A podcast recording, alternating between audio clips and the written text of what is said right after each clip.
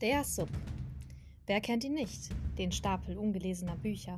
Dieses riesige Monstrum, das wahrscheinlich bei jedem Bücherwurm aus ganzen Bergen neben den Regalen besteht.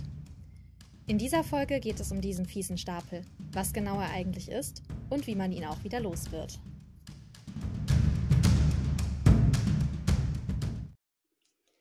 Wow, Mann, war das ein dramatischer Einstieg. Ihr Lieben, ich begrüße euch ganz herzlich zu einer weiteren Folge meines Podcastes Alice in Bookland. Ich habe hier jetzt eine Tasse Tee stehen. Ihr könnt euch auch gerne eine Tasse holen und euch gemütlich zurücklehnen, während wir heute über den Sub reden. Was ist der Sub jetzt eigentlich? Sub bedeutet Stapel ungelesener Bücher. Das ist in einem Buchkreisen sehr weit verbreiteter Begriff und vor allem auf Bookstagram hört man immer wieder liebevolle und manchmal auch nicht ganz so liebevolle Beschwerden über einen immer weiter wachsenden Stapel von Büchern, die man noch nicht gelesen hat.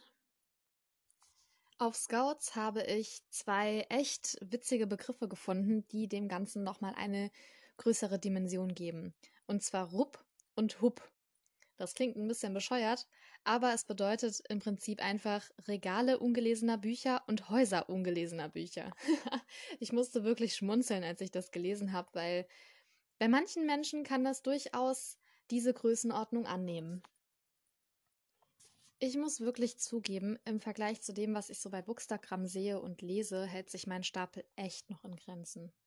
Der füllt vielleicht maximal ein Regal, wenn man die Bücher nicht mit einrechnet, die ich nicht mehr lesen werde, weil sie mich von der Thematik her einfach nicht mehr wirklich interessieren. Die habe ich halt irgendwann mal gekauft, weil ich fand, dass sie interessant klingen. Aber wie das eben so ist mit dem Sub, hatte ich dann kaum Zeit, sie alle zu lesen und deshalb sind sie einfach liegen geblieben. Dann kommen wir auch schon dazu, wie dieser Stapel überhaupt erst entstehen bzw. wachsen kann.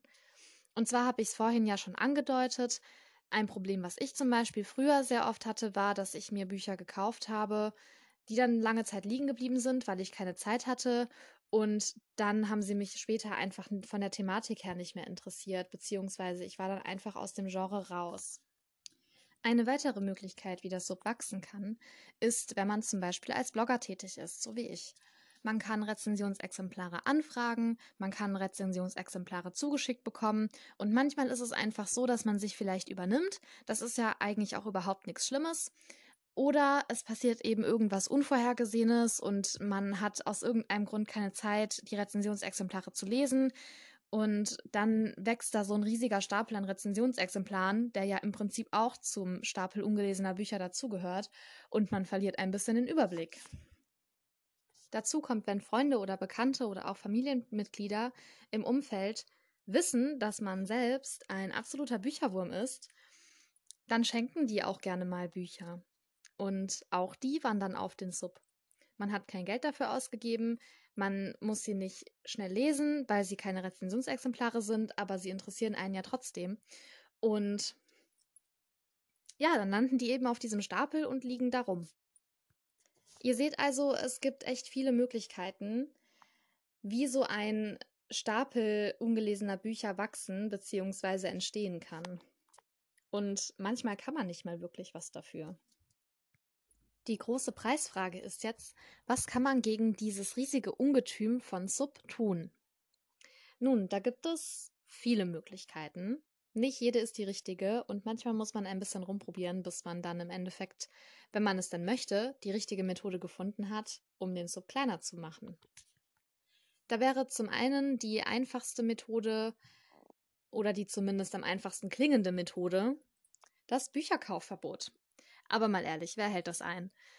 Wer kennt's nicht? Da kommt irgendein cooles Buch raus von, vom Lieblingsautor oder von einem Autor, wo man unbedingt schon immer mal was lesen wollte, wofür man sich super interessiert oder einfach, wo der Klappentext so unglaublich genial klingt.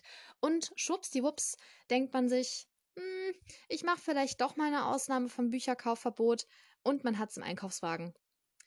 Und diese Ausnahmen gönnt man sich dann, also zumindest geht es mir so, diese Ausnahmen gönnt man sich dann immer wieder, bis man dann irgendwie im Prinzip überhaupt nichts von diesem Bücherkaufverbot hatte.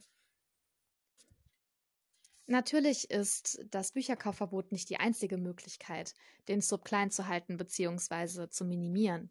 Es gibt noch die sogenannte Subglas Challenge, ein wirklich interessantes Prinzip. Und zwar belohnt man sich nach 100 gelesenen Seiten von einem Subbuch mit einem Euro, den man in ein Glas wirft. Bei Fremdsprachen bekommt man pro 100 Seiten 1,20 Euro. Für ein ganzes Hörbuch gibt es 50 Cent. Und man darf eben nur das Geld für neue Bücher ausgeben, das man sich so erlesen hat. Eine Ausnahme gibt es, und zwar dürfen Folgebände einer Reihe gekauft werden. Ich nehme aktuell selbst auch an der Subclass Challenge teil und es funktioniert erstaunlich gut. Ich muss zugeben, ich hatte ein oder zwei Ausrutscher. Kann man das Ausrutscher nennen? Ich weiß es nicht. Auf jeden Fall habe ich ein oder zweimal ähm, ein Buch gekauft, was ich nicht mit dem Geld aus dem Subclass bezahlt habe.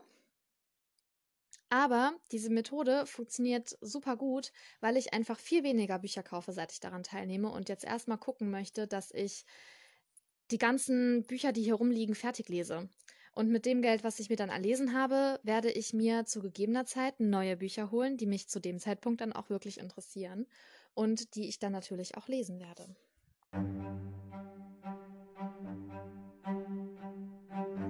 Ihr Lieben, das war's auch schon mit dem Sub von meiner Seite aus. Ihr könnt mir gerne auf Instagram unter Heidelperle Nachrichten zukommen lassen, wie ihr das mit dem Sub handhabt. Was sind eure Methoden?